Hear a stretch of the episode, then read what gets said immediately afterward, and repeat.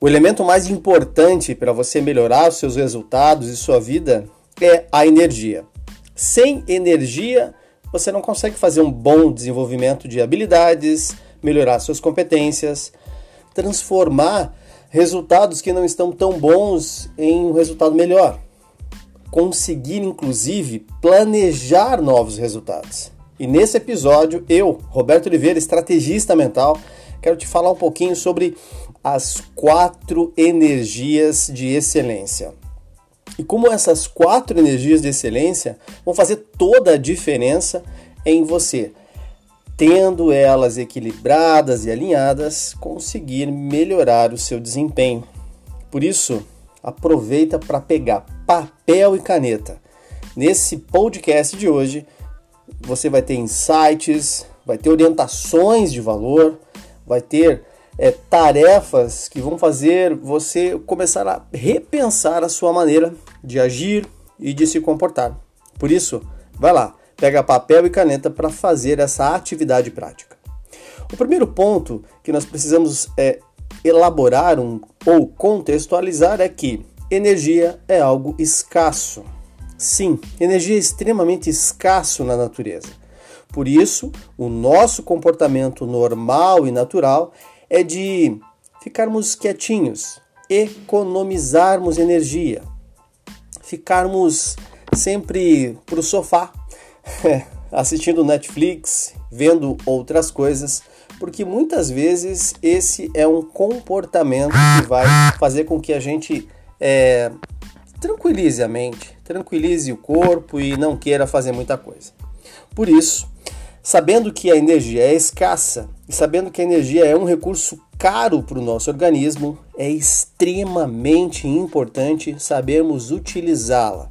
Mas para que nós saibamos utilizá-la, precisamos entender quais são as quatro energias que permeiam a nossa vida, a nossa forma de ter, gastar e manter os resultados e a energia. Vamos lá. O primeiro ponto é Energia física. A nossa energia física é aquela do corpo, que é moldada pela nossa alimentação, pela atividade física, pelo consumo de líquidos e pelo descanso. Uma pessoa hum, enferma, dolo, é, dolorida ou doente ela vai ter sérios problemas para melhorar o seu rendimento. Então, lembre-se, a energia física é tudo aquilo que você faz e gasta com o seu corpo. Mas, para que você tenha uma boa qualidade de energia, existem alguns rituais essenciais. Por exemplo, o consumo correto de alimentos, de alimentos saudáveis, de alimentos com qualidade o hábito de fazer atividade física boa e moderada para elevar os seus níveis hormonais, a qualidade do seu sono, inclusive. Então, sabendo que eu tenho que ter uma quantidade, uma carga de energia suficiente, sabendo que eu preciso sempre aumentar os meus níveis de energia física com o combustível correto, e sabendo que quando eu consumo besteiras, guloseimas, fast food e comidas de baixo valor nutricional, eu estou minando a minha energia física, eu gostaria que você fizesse a seguinte tarefa. Anotasse nesse momento numa, numa, num papel as seguintes perguntas e fizesse a reflexão sobre cada uma delas. Eu tenho cuidado do meu corpo mais até do que da minha casa e do que o meu carro? Eu tenho cuidado do meu corpo fazendo atividade física semanal e constante, três vezes por semana no mínimo, 40 minutos no mínimo. Eu tenho cuidado do que eu ingiro, do que eu como e do que eu bebo. Afinal, a gente não coloca cerveja dentro do tanque de gasolina do carro e nem álcool. Por quê? Porque a gente sabe que se a gente colocar cerveja ou se a gente colocar é, água, por exemplo, ele não vai funcionar.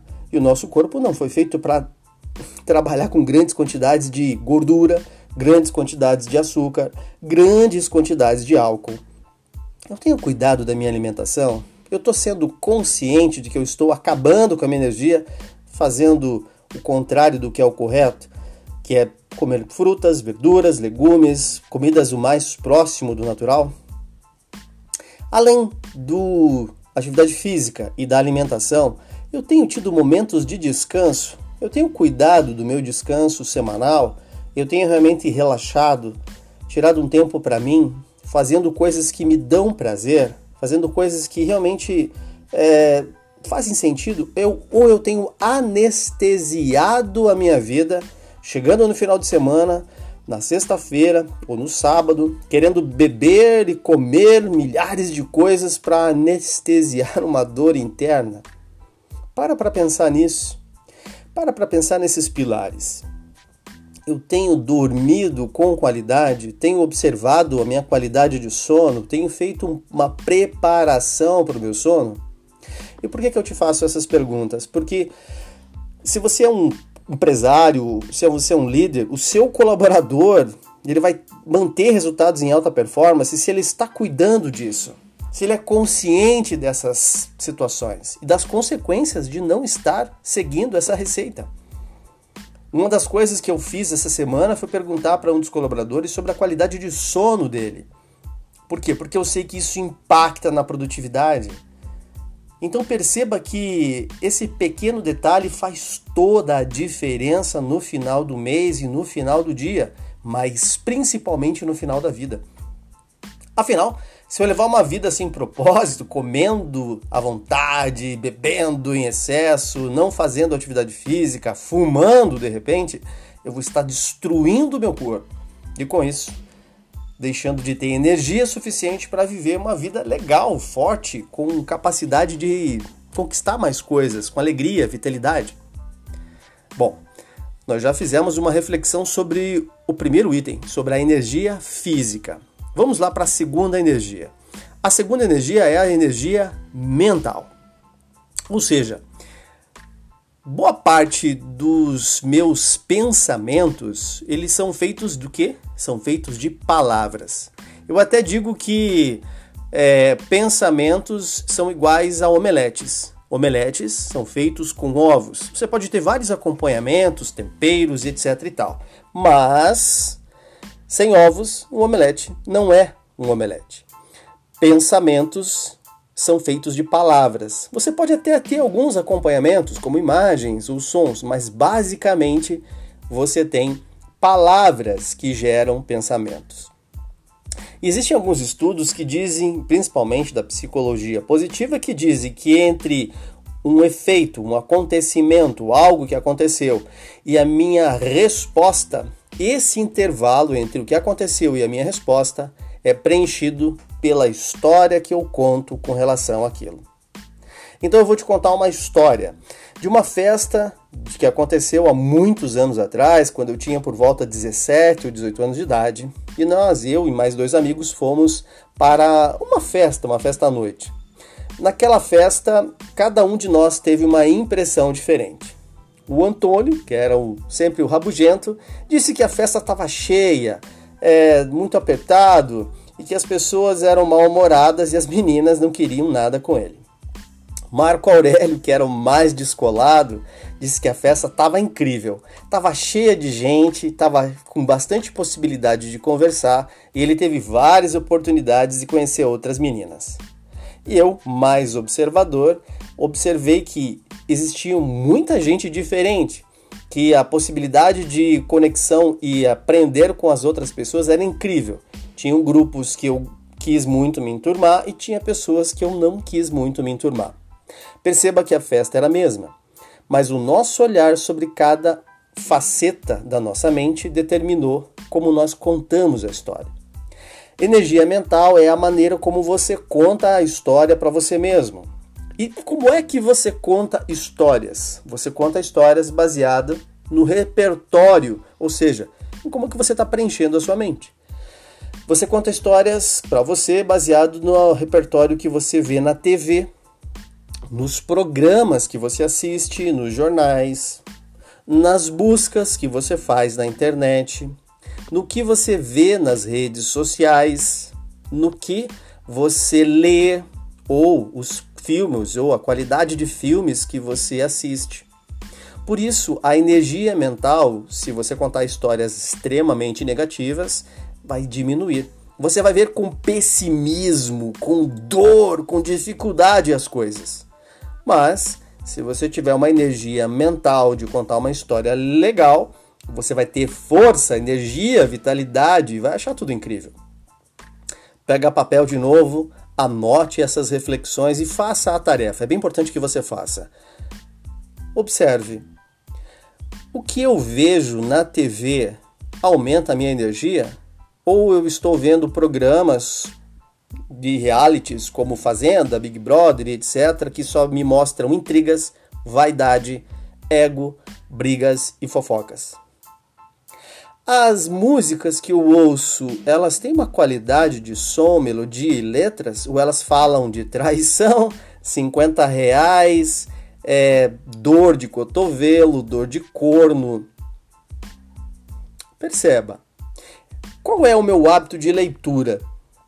Onde no mínimo ouvir podcasts como esse de qualidade. Eu faço isso no mínimo semanalmente Quantos livros eu li esse ano ou nos últimos 12 meses?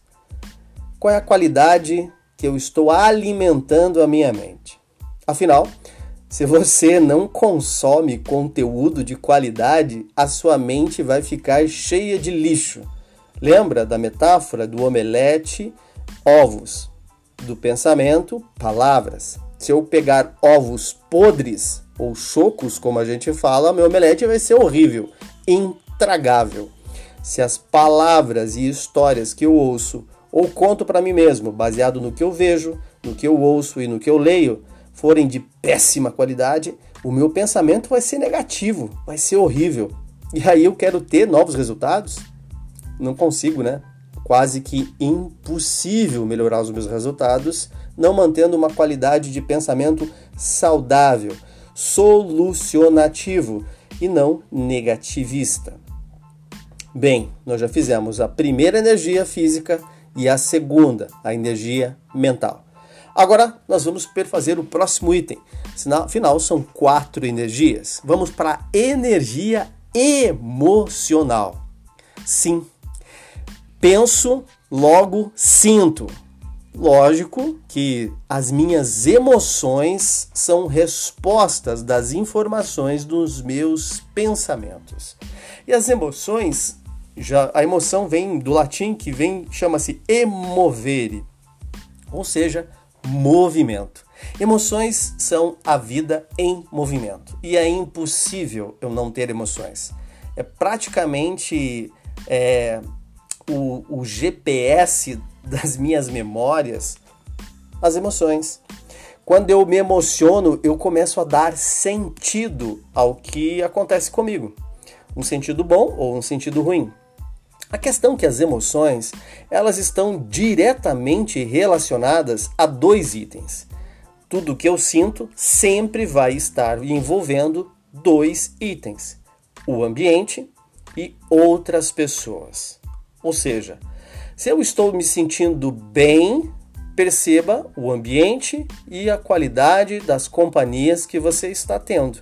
Se eu me sou, estou me sentindo mal, perceba o ambiente e a qualidade das pessoas que estão nesse ambiente.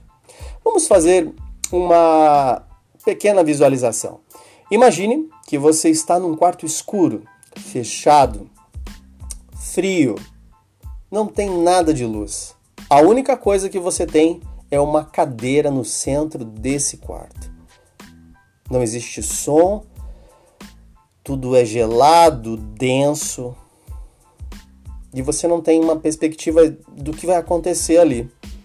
Nesse momento e nesse instante, talvez você esteja sentindo amargura, solidão, ansiedade. Nós fizemos um teste do ambiente ruim, um ambiente tóxico. Agora imagine um ambiente mais aberto, por exemplo, praia, num dia de sol, você ouvindo o barulho do mar.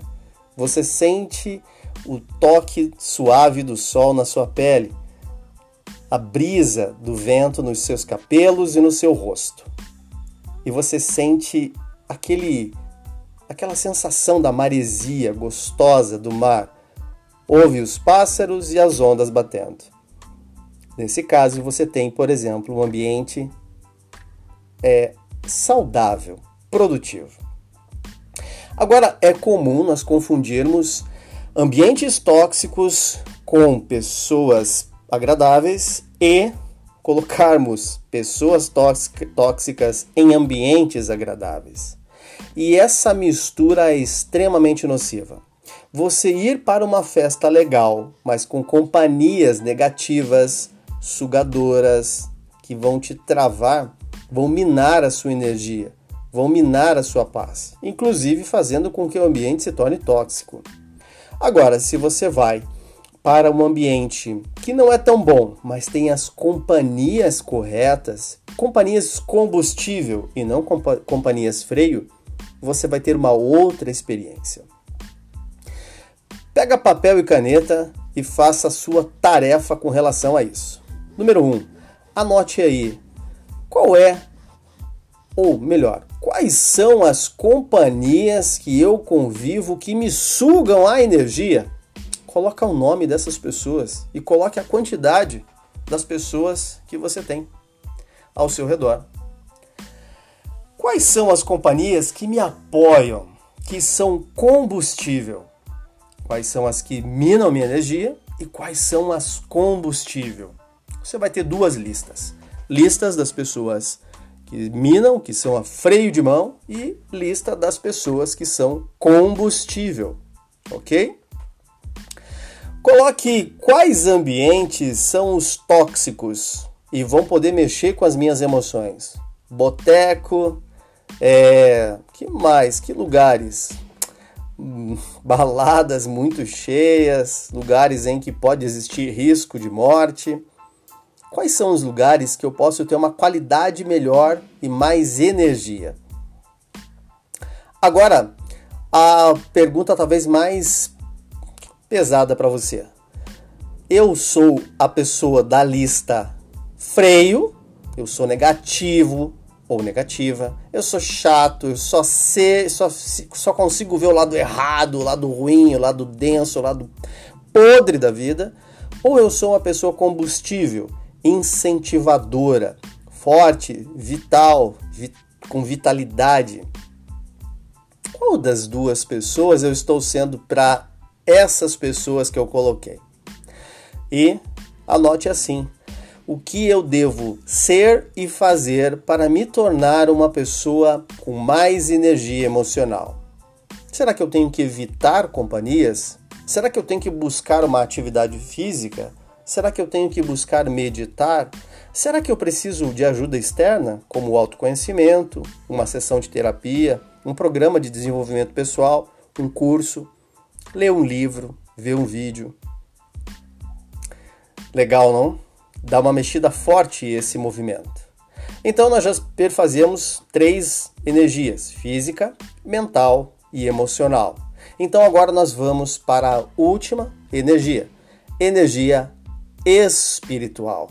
O quanto a espiritualidade é capaz de gerar qualidade na sua vida. Espiritualidade tem a ver com você depositar tudo que você não controla na mão de algo maior. Eu sempre digo que todos os acontecimentos que fogem do nosso controle, eles acontecem para que exista um aprendizado. Se eu estou aberto e entendendo que nada é por acaso, tudo tem um motivo e confio nessa premissa, eu simplesmente entendo que está tudo certo tá tudo bem. Ao contrário de algumas pessoas que dizem, mas por que comigo? Por que eu? Por que agora? Quando algo acontece de ruim. Mas essas mesmas pessoas, elas não olham para o seu amigo, para o seu colega, para aquele que está do lado e passando por uma situação difícil e fazem a mesma pergunta: por que com ele? Por que agora? Por que ele precisa passar por isso? Essa merda chamada ego é que ferra tudo.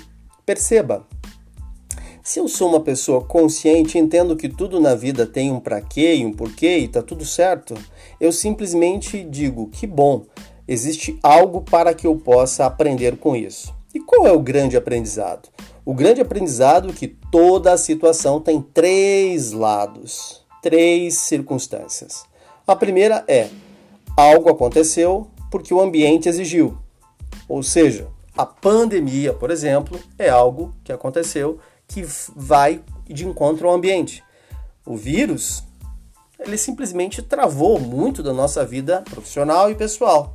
Isso eu não posso controlar. É algo externo. É o ambiente. Com base no que acontece do ambiente, o outro ou as outras pessoas tomam ações. Por exemplo, o governo resolve fechar, fazer lockdown, fazer situações A, B, C ou D. Eu também não tenho controle sobre isso. E o terceiro e último ponto é o que eu posso fazer com isso. O que está sobre meu controle. E nesse aspecto, você tem controle sobre seus pensamentos, suas emoções e principalmente sobre o seu corpo. Como é que você pode melhorar o seu rendimento com o que você tem, já que você não vai mudar o fato do vírus estar aí e já que você não vai mudar o fato de que está o lockdown ou não. Perceba que esse é a percepção de alguém que tem energia espiritual e entrega para o Logos, para o universo, para Deus, Javé, Jeová, Olorum, Zambi, Alá, Maomé, o nome que você quiser dar. Entrega os outros dois itens para que esse movimento do universo, movimento externo, superior, dê conta do recado, enquanto faz a sua parte. Então, pega papel e caneta agora e anote essa tarefa. Talvez seja uma das, uma das tarefas mais importantes que você tenha nesse momento.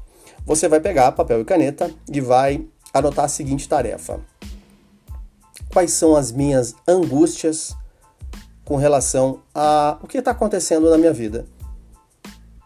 Talvez eu me sinta angustiado por trabalho, por um relacionamento que acabou, é, uma situação financeira uma situação de saúde. Você vai anotar todas, todas as situações. Quantas forem necessárias. Depois, você vai colocar isso dividindo em três perguntas. Qual é a responsabilidade do ambiente com relação a isso? E a segunda, qual é a responsabilidade de outras pessoas com relação a isso? E a terceira é, qual é a minha responsabilidade com relação a isso. Como, por exemplo, eu devo é, 50 mil reais para algo ou para alguém. Qual é a responsabilidade do ambiente com relação a isso? Bom, o ambiente não tem responsabilidade alguma. Sou eu que devo, não há nada o que fazer. Qual é a responsabilidade do outro com relação a isso? Bom, o outro tem a responsabilidade de me cobrar, afinal, é o dinheiro dele. A responsabilidade e o papel é fazer tudo o que precisa ser feito para que eu pague essa pessoa. E eu tenho que entender isso. Essa pessoa está no direito de fazer o que precisa ser feito para recuperar o que é dela. Qual é a minha responsabilidade e o que eu posso fazer em relação a isso? Bom, a minha responsabilidade é renegociar essa dívida, buscar novas fontes de renda, procurar conversar com pessoas que passaram pelo, pelo mesmo pro problema ou pela mesma situação, comunicar à minha família ou aos meus próximos o que está acontecendo, me fortalecer energeticamente, fisicamente, emocionalmente para dar conta do recado, manter constância e controle. Inclusive, tem um podcast que fala sobre isso, sobre os 5 Cs da excelência no processo. Faça essa tarefa. Eu tenho certeza que ao colocar essa tarefa em prática, muito, mas muito dos seus problemas vão cair por água abaixo. Afinal, você vai ter várias soluções para coisas que pareciam sem soluções. Agora vamos recapitular rapidamente. Número 1. Um, energia é algo escasso no universo. Todos nós procuramos economizar energia. Número 2. Quando eu gasto energia de forma errada, não necessariamente eu consigo recuperá-la de forma fácil e rápida. Ou seja, cuidar para que eu não perca energia é essencial, já que energia é algo escasso. Número 3. As quatro energias primordiais são energia física, cuidar do meu corpo, do meu sono, da minha alimentação e da atividade física. Energia mental, cuidar do que eu penso, do que eu vejo, do que eu falo, do que eu ouço na TV, no rádio, nas redes sociais. Energia emocional, cuidar do quem, de com quem eu ando, onde eu ando e o que eu sinto ao andar ou vivenciar com essas pessoas. Energia número 4 tomar posse somente da minha responsabilidade. É a energia espiritual. Afinal, existe algo que rege tudo e eu preciso assumir a minha parte sobre o movimento e aprender sobre isso. E o restante eu vou sempre influenciar. Afinal, o que não tem remédio, remediado está. Agora que você fez isso, eu vou te, te dar uma grande orientação e uma estratégia bem interessante. Número 1. Um, se você chegou até aqui, parabéns. Você faz parte de um grupo muito seleto de pessoas que tem culhão, força, ou seja, você é acima da média por estar chegando nesse finalzinho de podcast. Então, parabéns. Agora, ter esse parabéns e não colocar em prática isso vai ser ter jogado praticamente 30 minutos do seu tempo.